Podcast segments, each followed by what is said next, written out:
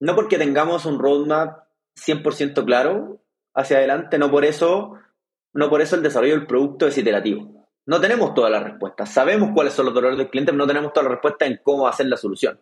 Y lo relevante justamente una empresa de tecnología es poder generar ese músculo, poder generar esa, esa eficiencia, ese, ese mindset de desarrollar el producto.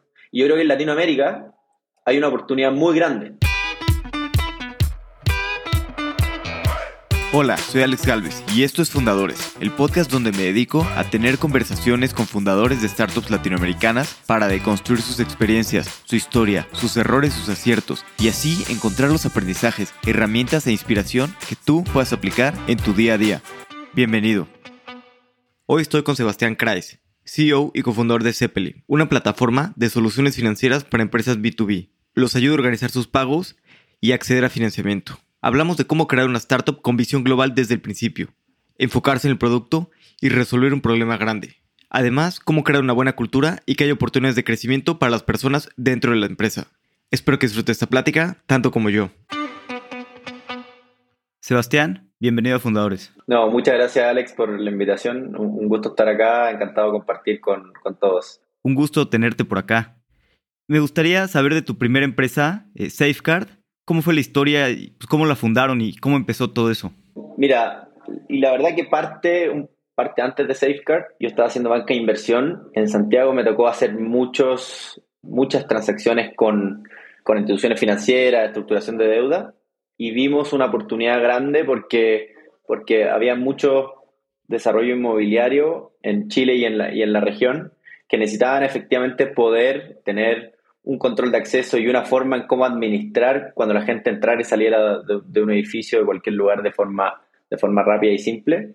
Y ahí, en un viaje a San Francisco, de hecho, visité las oficinas de, Uber y otras y me di cuenta que al final las compañías tech son personas muy motivadas, con una visión muy grande en común y muy talentosas y con ganas de hacer algo increíble con impacto.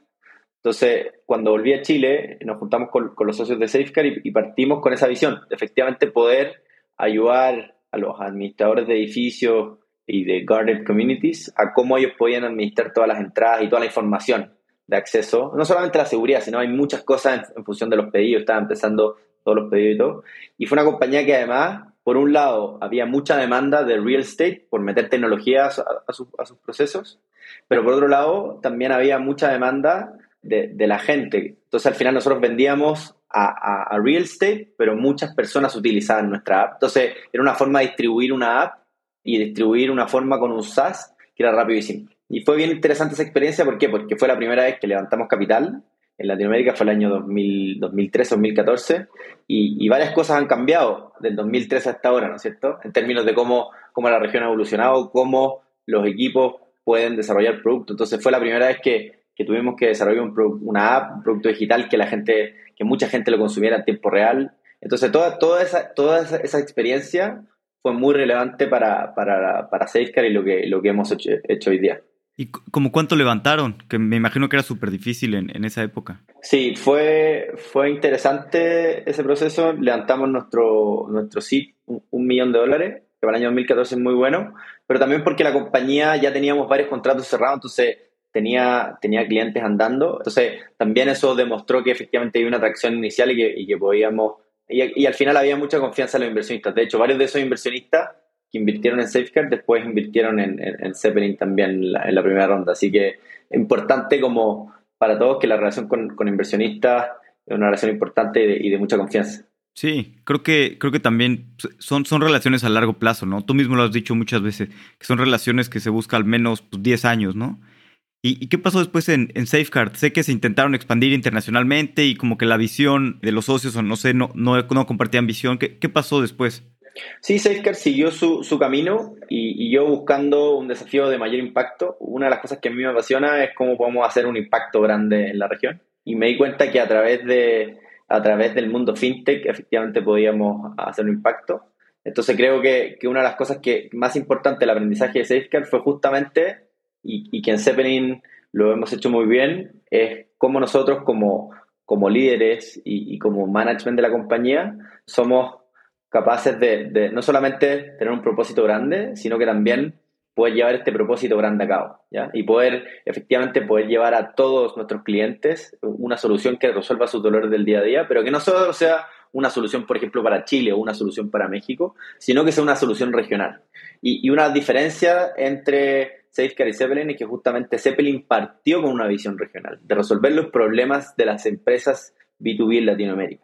Independientemente que hayamos partido en Chile, hayamos probado Product Market Fit, después vinimos a México y como ya teníamos todo el expertise de Chile, fue más rápido quizás probar Product Market Fit en México y crecer más aceleradamente. Una de las cosas para poder lograrlo es justamente cómo partimos con los socios de Zeppelin en eso. Y, otra de las cosas que creo que es relevante es la relación de, de, co-founders. O sea, una de las cosas que es muy importante es es trabajar esa ambición y, y, yo creo que con Nico lo hacemos de una forma bien consistente, bien periódica, de cómo vamos efectivamente trabajando nuestra visión como compañía, cómo vamos trabajando nuestra, nuestras ganas de, de, generar más impacto y cómo vamos refinando el propósito de la compañía. Al final, el propósito es resolver los dolores de, de las compañías B2B en, en, Latinoamérica. Pero al final ese propósito tiene un impacto muy grande en las personas que están atrás, en los directores, en las familias que están en esas compañías y, y cómo lo hacemos también es relevante. Y, entonces ese, ese sentido de propósito creo que para nosotros es, es muy importante. ¿Y, ¿Y, cómo se conocieron Nico y tú, tu cofundador?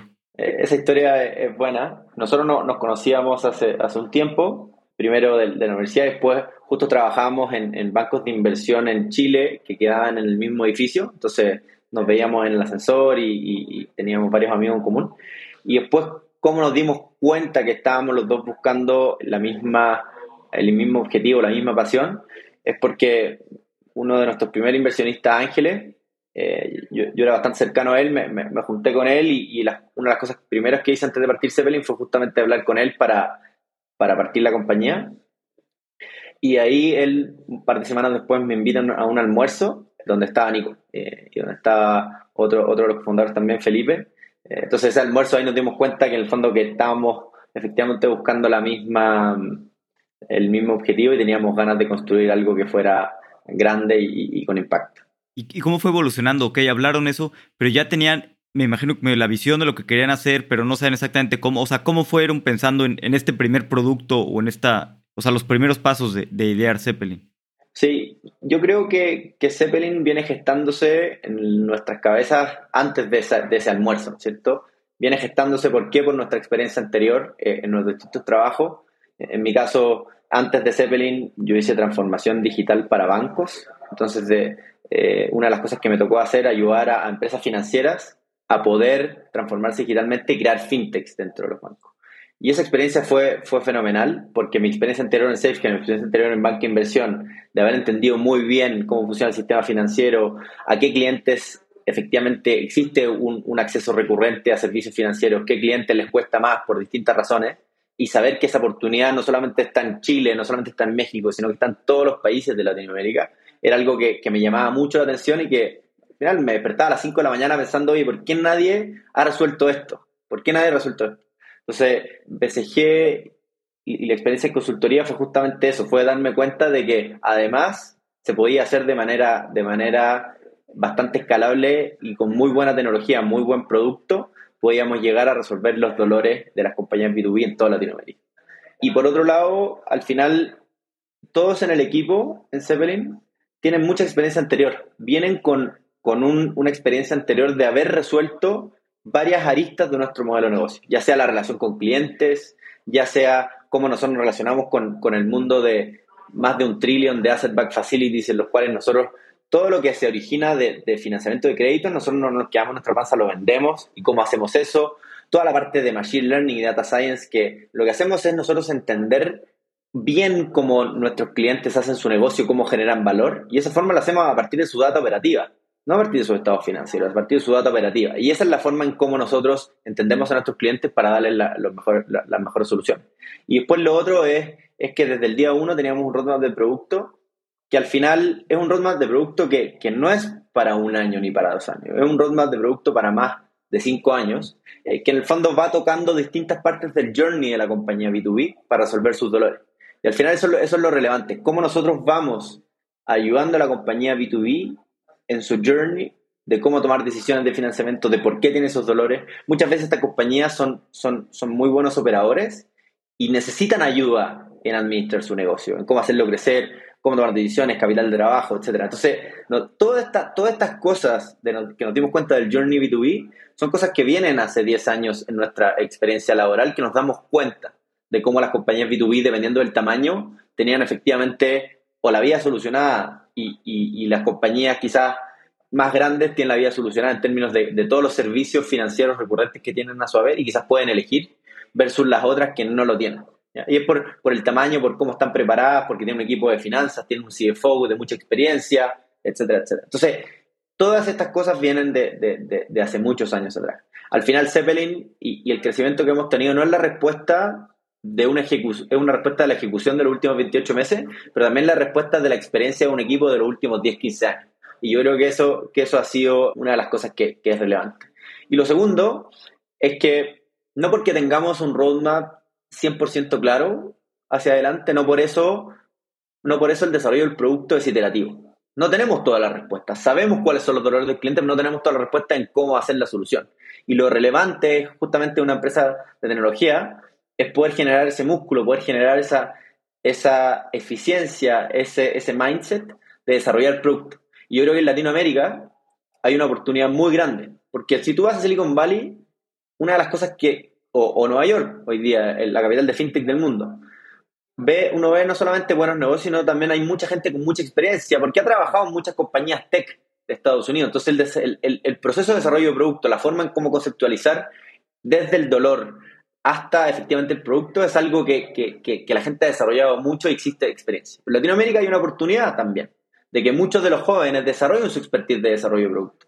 Porque los próximos CEOs de las empresas en, en Latinoamérica lo más probable es que sean expertos en producto digital, porque es la forma en cómo las empresas del futuro se van a, se van a eh, relacionar con sus clientes. Entonces, hay un componente que es muy relevante ahí en, poder fundar una compañía, desarrollar, desarrollar compañías tech, es el, el expertise de poder desarrollar producto, que ese producto efectivamente los clientes lo amen y que efectivamente podamos resolver los dolores de los clientes en verdad en su día a día. Sí, claro, creo que el producto, un buen producto es, toda la diferencia, pero un poquito cómo resuelves entre a veces sacar un MVP para ver si realmente lo que estás construyendo es algo que quiere el mercado o sacar un producto pues, bastante robusto, porque al final de cuentas son cosas con las que no te puedes arriesgar, ¿no? Las finanzas de una empresa y todo este tipo de cosas. ¿Ustedes cómo lo hicieron entre esta disyuntiva entre un MVP sencillo para, para validar o un producto pues, más robusto? Sí, y súper buena pregunta. Depende mucho del producto porque al final el, producto es un set de, features y funcionalidades que permite resolver estos dolores, ¿no es cierto? Entonces, ciertas cosas que, son hipótesis que tenemos sobre, sobre esos dolores. Y lo primero que hacemos es, justamente hablar con los clientes y ver cuáles son esos dolores. Pero después las alternativas de solución son muchas. Y lo relevante acá en el producto, quizás el trade-off no es tanto el MVP el producto final, sino cómo, cómo ordenas todas estas funcionalidades para resolver el dolor final y que eso efectivamente al, cliente sea algo que le, que, le resuelve un dolor. Porque no vas a tener el producto final, es como yo decía al principio. Son cinco años de desarrollo de producto, son diez años de desarrollo de producto. Bueno, hay que partir por algo. Entonces, el, el MVP lo que, lo, que, lo que tiene que lograr es primero probar una hipótesis, pero también es priorizar los primeros dolores y más fuerte que el cliente tiene que resolver. Obviamente no vas a, no vas a resolver todos los dolores del cliente de una vez, pero si se puede resolver un dolor que el cliente efectivamente lo tiene y, puede confiar en ti porque tú lo vas a resolver bien, es algo que, es relevante. Y muchas compañías, de hecho, parten haciendo muchas cosas manuales, porque lo que quieren es resolver ese dolor antes de hacer el producto y entender bien cómo resolver ese dolor. Entonces yo, creo que ahí hay un... No, es, no, es, una diferencia de cuánto desarrollas el producto, sino cuánto le pegas a resolver el dolor de verdad con el producto. Eso, eso para mí es relevante. Claro, ¿no? Y ustedes, pues, una parte que resuelve muy importante es tener todo el single source of truth de data de una empresa, ¿no? Que esto empezó, yo entiendo también con, con las facturas electrónicas, ¿no? Digitales, que en México, digo, perdón, en Chile fueron de los pioneros en Latinoamérica y Latinoamérica se está, volviendo, se está moviendo rápidamente hacia tener todo en facturas digitales. México va para allá y entiendo que, Brasil y también otros lados. Por otro lado, también ustedes mencionan que desde el principio Zeppelin nace con una visión global, ¿no? ¿Qué quiere decir esto que nacen con una visión global? ¿Se están apalancando bastante en estos sistemas que ahora son de, facturas electrónicas en Latinoamérica? ¿O, qué quiere decir que, quieren ser una empresa global desde el principio?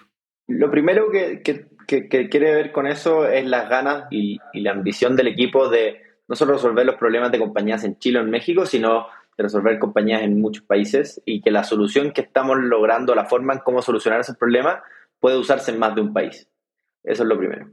Lo segundo es que el producto global, nuestra plataforma es global. No, no importa en, qué país operen, lo importante es, en qué fuentes de información nos estamos conectando y quiénes son los clientes y los equipos para hacerlo. Pero hoy día nuestra plataforma es global y podríamos ir a otro país y conectarnos a esas fuentes de información y empezar a operar.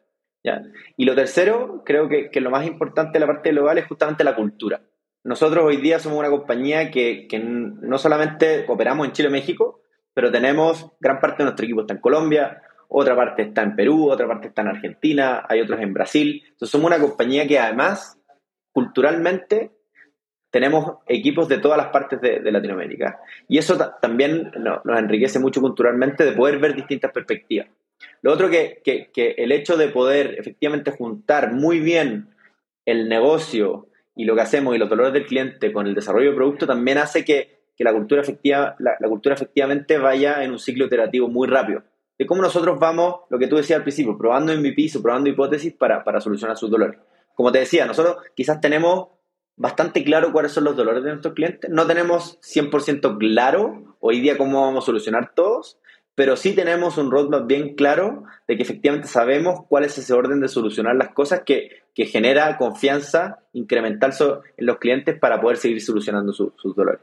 Y por último, una de las cosas que, creo, que creo que es muy relevante en, una compañía que tiene visión regional o global es el enamorarse del problema. Es los clientes al final del día operan en distintas industrias, entonces son distintos tipos de tamaño, van apareciendo otras cosas a medida que generan más confianza. Entonces, si, te enamoras efectivamente de tu cliente y el problema, es, mucho más fácil enfrentar eso, poder decir al final el problema en, México, algunas cosas puede ser distinto, Chile puede ser distinto a Colombia, puede ser distinto a Brasil, pero al final el hecho de tener las ganas y la motivación de solucionar el problema, yo creo que que es algo súper relevante.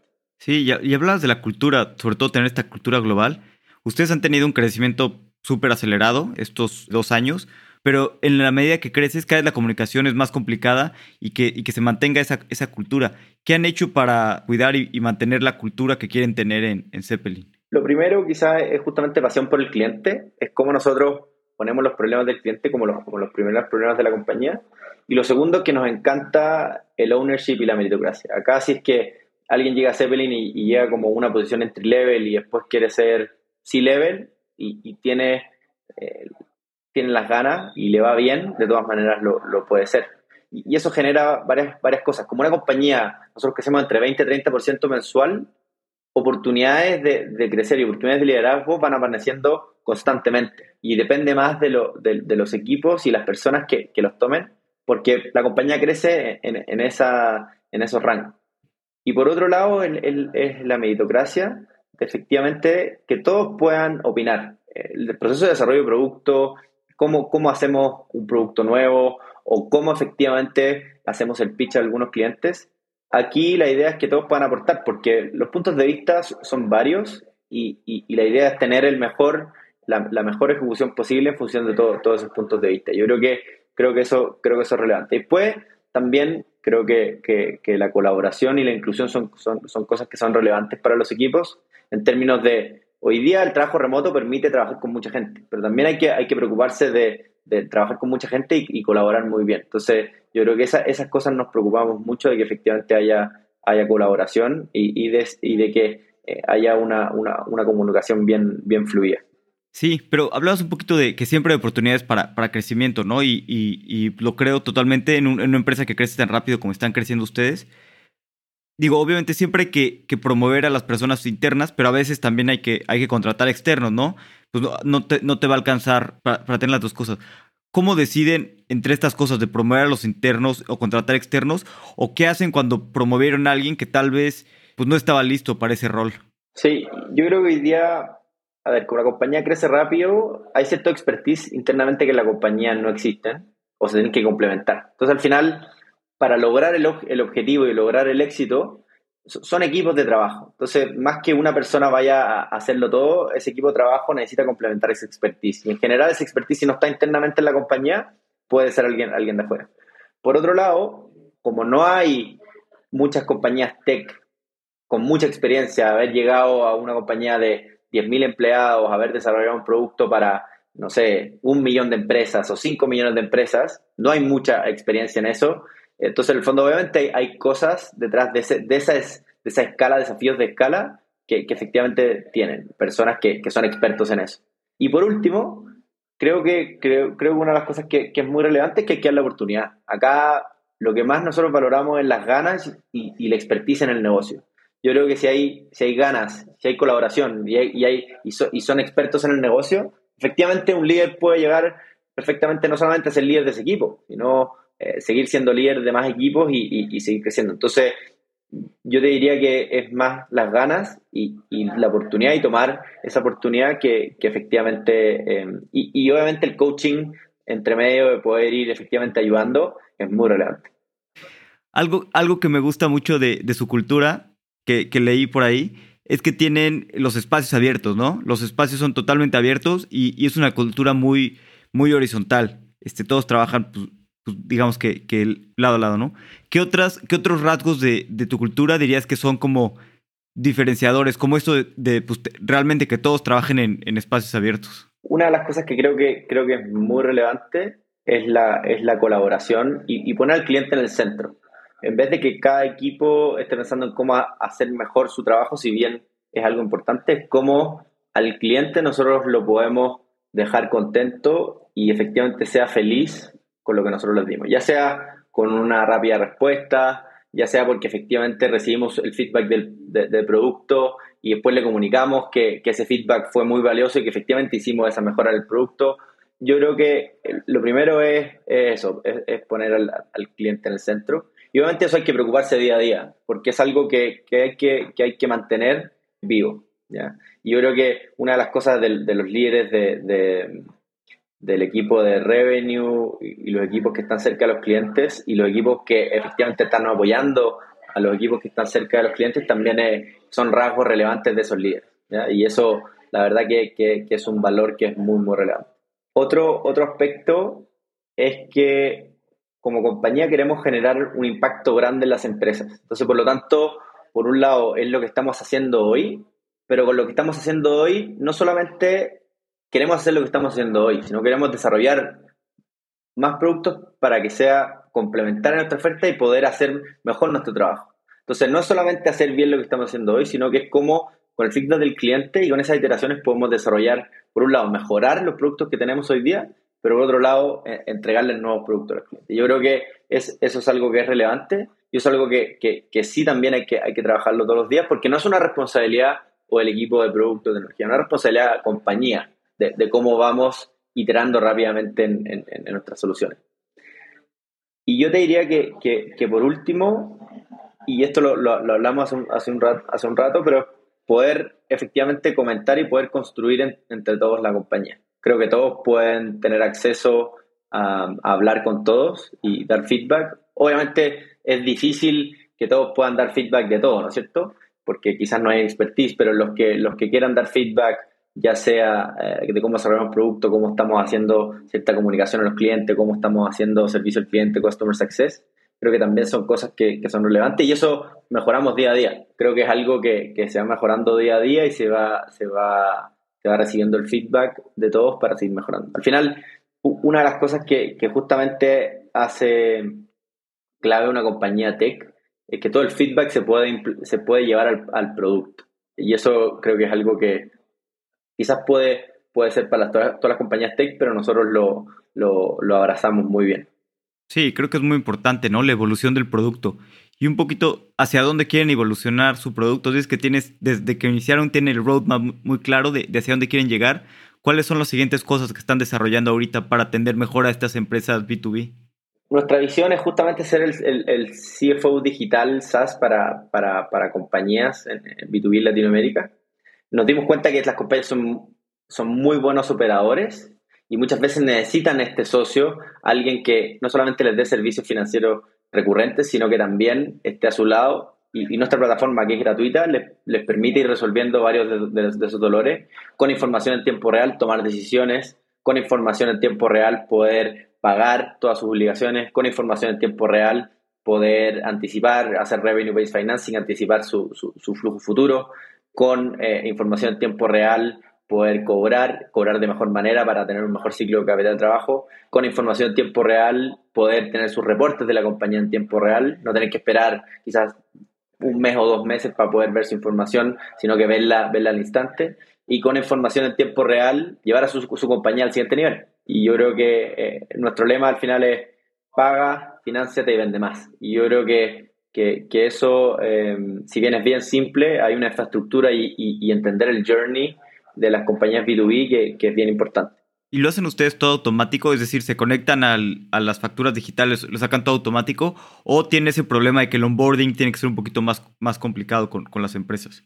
Sí, hoy, día la gracia es que nuestro onboarding no solamente es automático en términos de información, sino que hoy día incluso estamos haciendo varias mejoras para que los clientes puedan incluso conocer nuestra propuesta de valor mucho más interactiva que ellos puedan efectivamente entender qué es lo que hacemos de forma fácil e intuitiva. Y por otro lado, elegir qué es lo que quieren hacer. Como hoy día pueden hacer más de una cosa en Zeppelin, quizás algunos necesitan pagar, otros quieren entender su información para después ver qué hacer. Otros necesitan financiamiento urgente y quieren, tienen un pago en 30 días más, pero tienen que hacer alguna inversión, tienen que, tienen que hacer algún pago hoy y lo necesitan hoy y podemos ayudarlos. Entonces, todo esto creo que, creo que es relevante en cómo nosotros presentamos nuestra propuesta de valor y cómo, cómo nos, vamos, nos, vamos metiendo en los dolores del cliente. Y por eso elegimos B2B, porque los ciclos de caja son distintos a B2C y, son cosas. Y nosotros somos expertos en B2B. Y una de las gracias de, de, Zeppelin y el equipo es justamente que hemos entendido muy, muy bien ese problema. Sí, es una ventaja, ¿no? Que están muy enfocados en B2B, son expertos en B2B y sobre todo también es, un segmento que estaba muy desatendido, ¿no? Los bancos a veces atienden grandes empresas, pero esta parte estaba bastante desatendida. Sí, sí, exacto. Y, yo creo que no es solo, no solo los bancos, al final, imagínate, México hoy día, por, poner el ejemplo de México, México hoy día es un, es un país que es el trade partner número uno de Estados Unidos.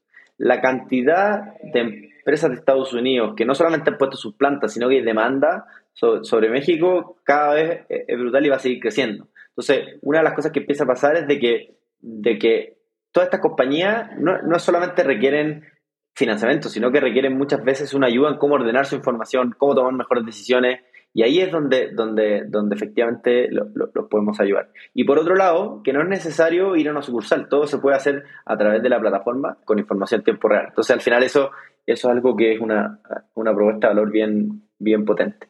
Sí, y me encanta cómo resuelven esto. O sea, creo que está súper bien para las empresas.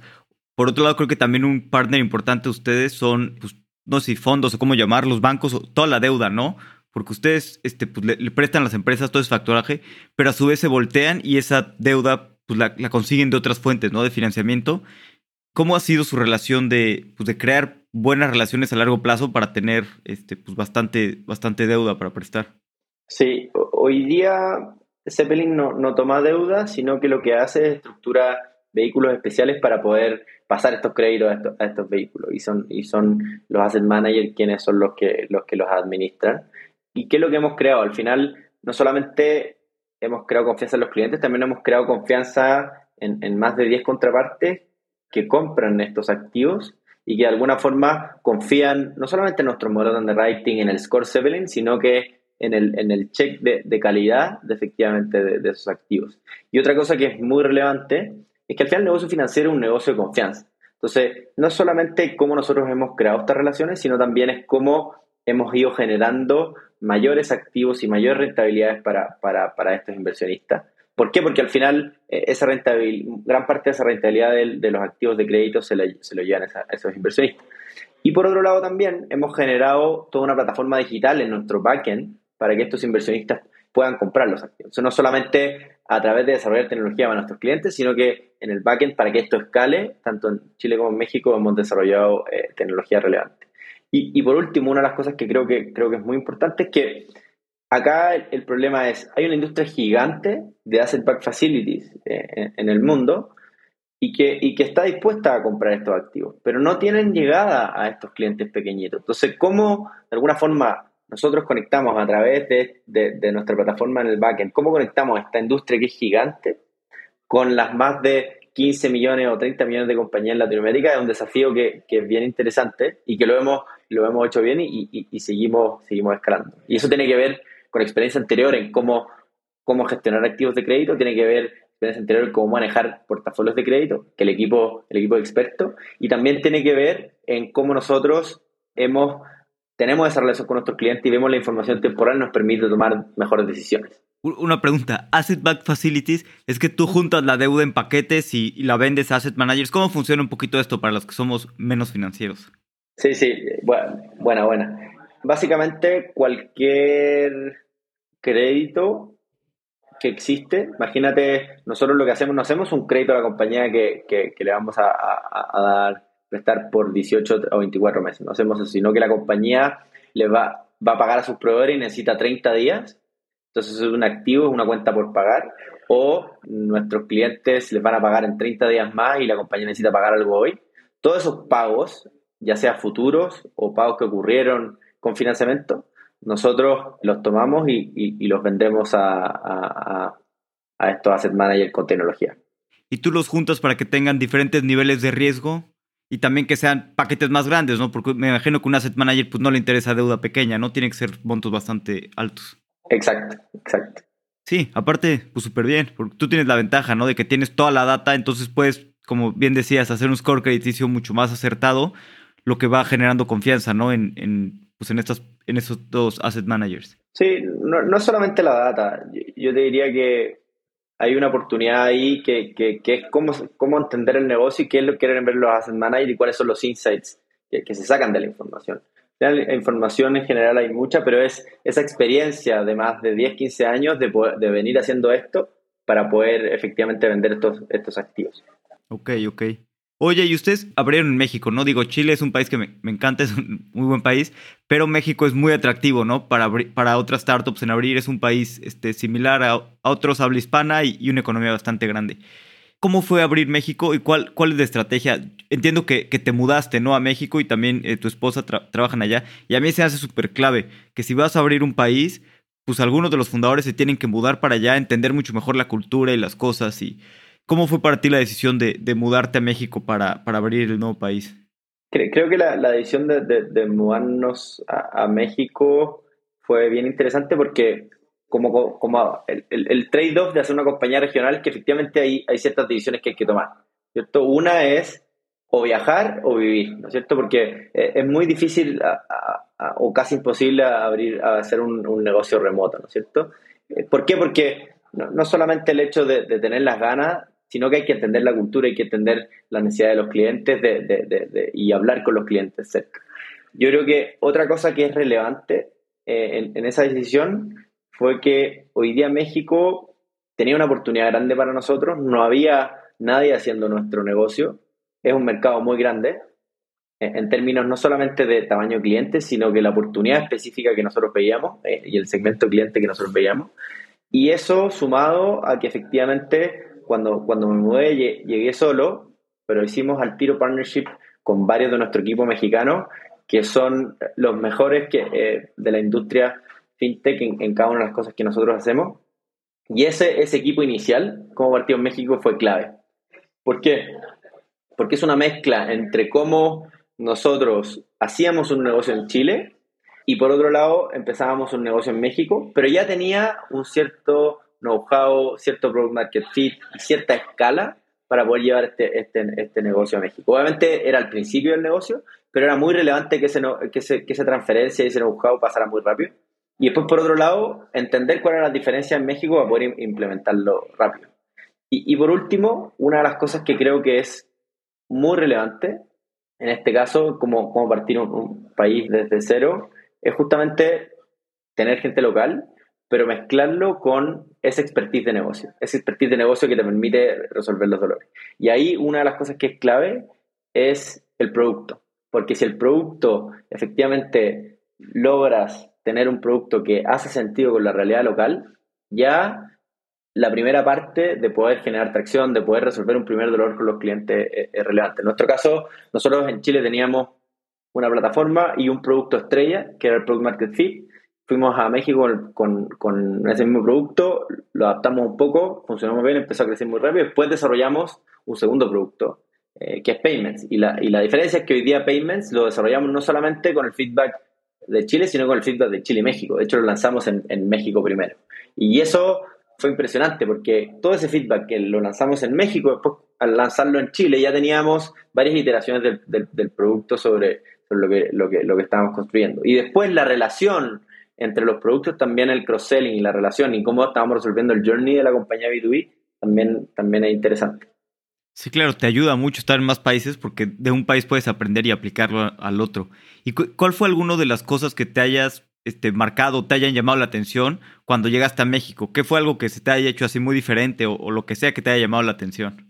A ver, bueno, lo primero es que la, gente en México es muy buena onda. Eh, eso, la verdad, que el, recibimiento a, gente internacional fue increíble en, en, nuestro caso. Y eso siempre lo agradezco porque, porque es muy rico sentirse bien por eso tenemos muchos, muchos amigos acá y todo. Yo creo lo segundo que creo que, que, me llamó la atención es un poco lo que está pasando en el mundo, mundo startup, que efectivamente se siente una vibra muy entretenida y eso también es entretenido no solamente para, para cuando yo llegué, sino para todas las, personas que o son de México trabajan en Zeppelin o vienen de otros países a México a trabajar con nosotros. Efectivamente hay, hay, hay, hay una, un vibe especial. Yo te diría que, que lo tercero es el desafío de que a veces a nuestros clientes les gusta tener relaciones muy cercanas. Entonces, ¿cómo construimos esa relación cercana sin habernos conocido en persona, por ejemplo? Como llegamos, cuando llegamos estábamos en pandemia. Entonces, ahí había un desafío y efectivamente buscamos esos puntos de, generar confianza que, es interesante. Entonces, yo creo que son las cosas. Bueno, y después ya lo otro es la oportunidad que efectivamente muchos de nuestros clientes sí necesitan nuestro servicio de manera relevante y, y, y lo vemos por, por la demanda que existe. ¿Y qué le recomendarías a los emprendedores que están en otros lados, Chile, Colombia o algún otro lugar que quieren eh, abrir en México? Sí, lo primero que les recomendaría es venir a México. Em, venir a México, conocer gente, empaparse de la cultura, empaparse del dolor que ellos quieren resolver y en función de eso empezar a armar.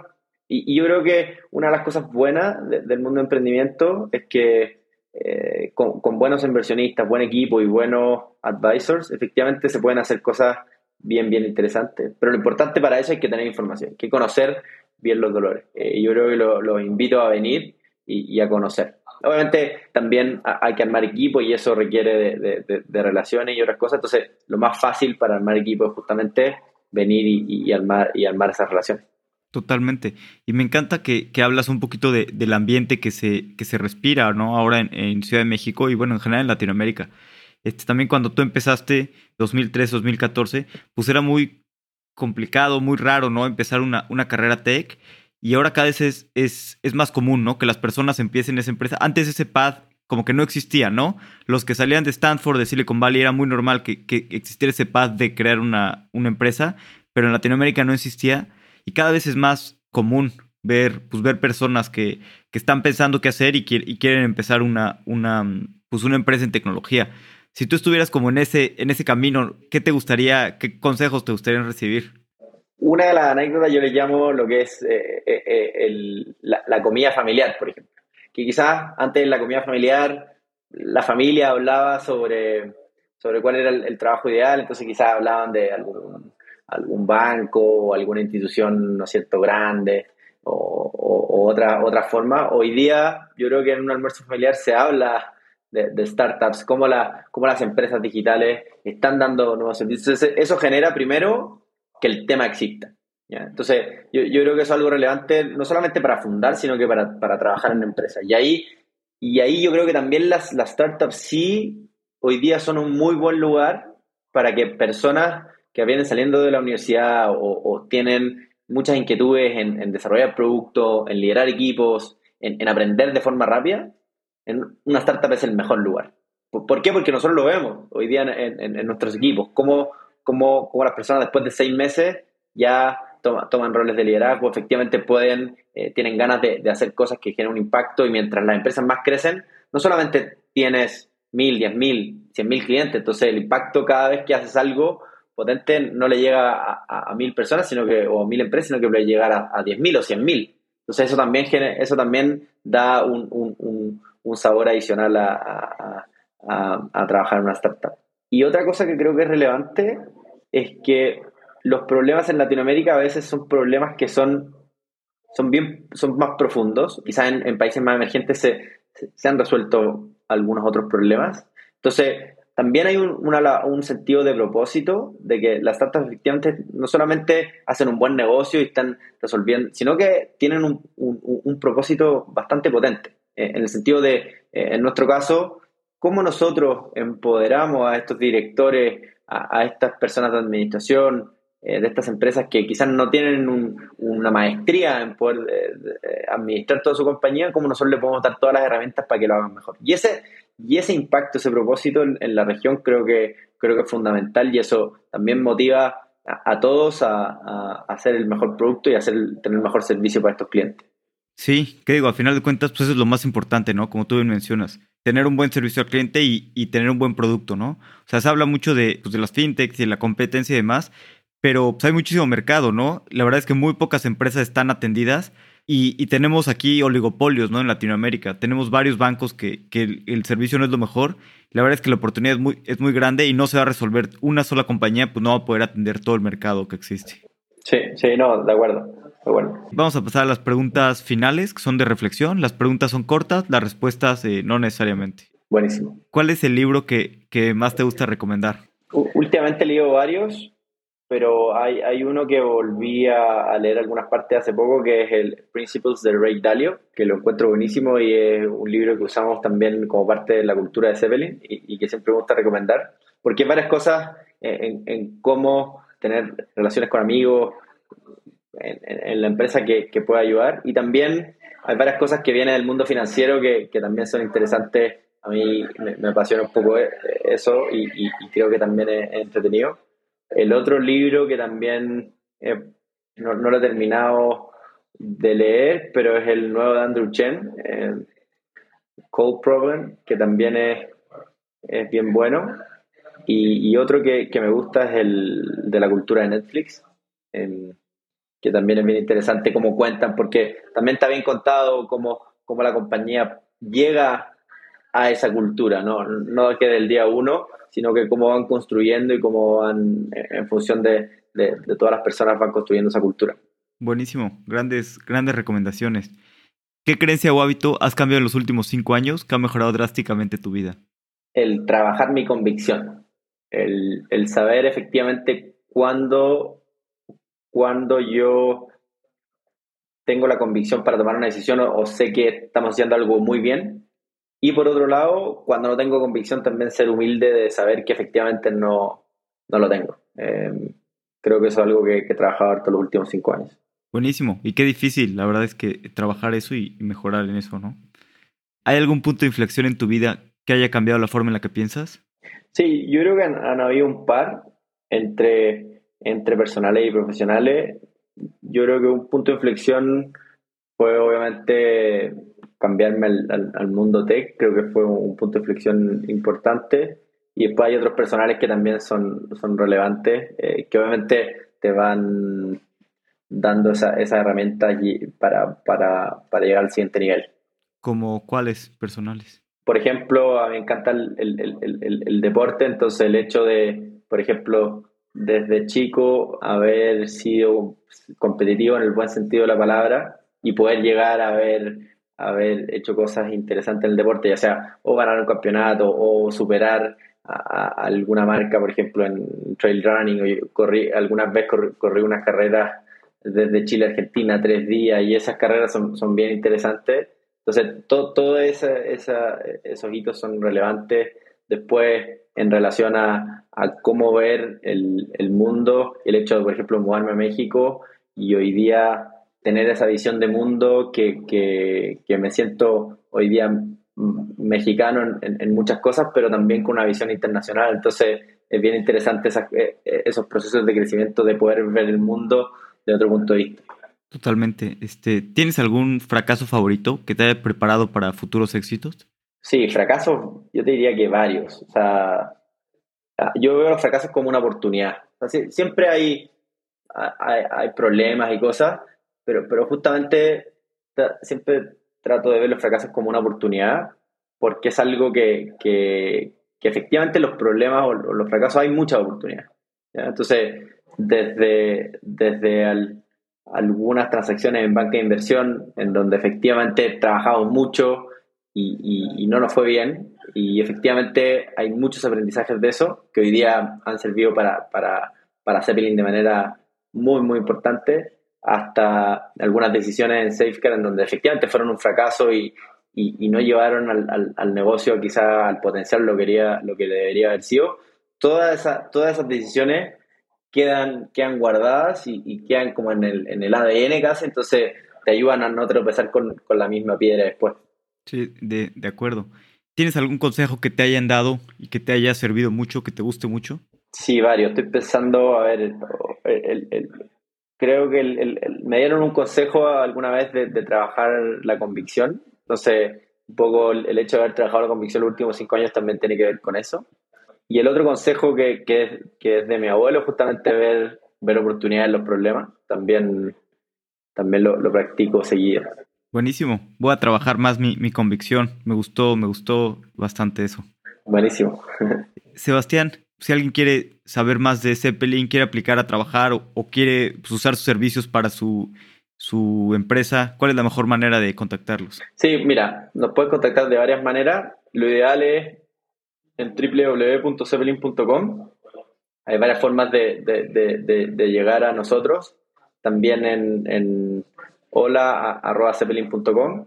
Y por último, eh, yo creo que en función de, también ahí están los, job posts.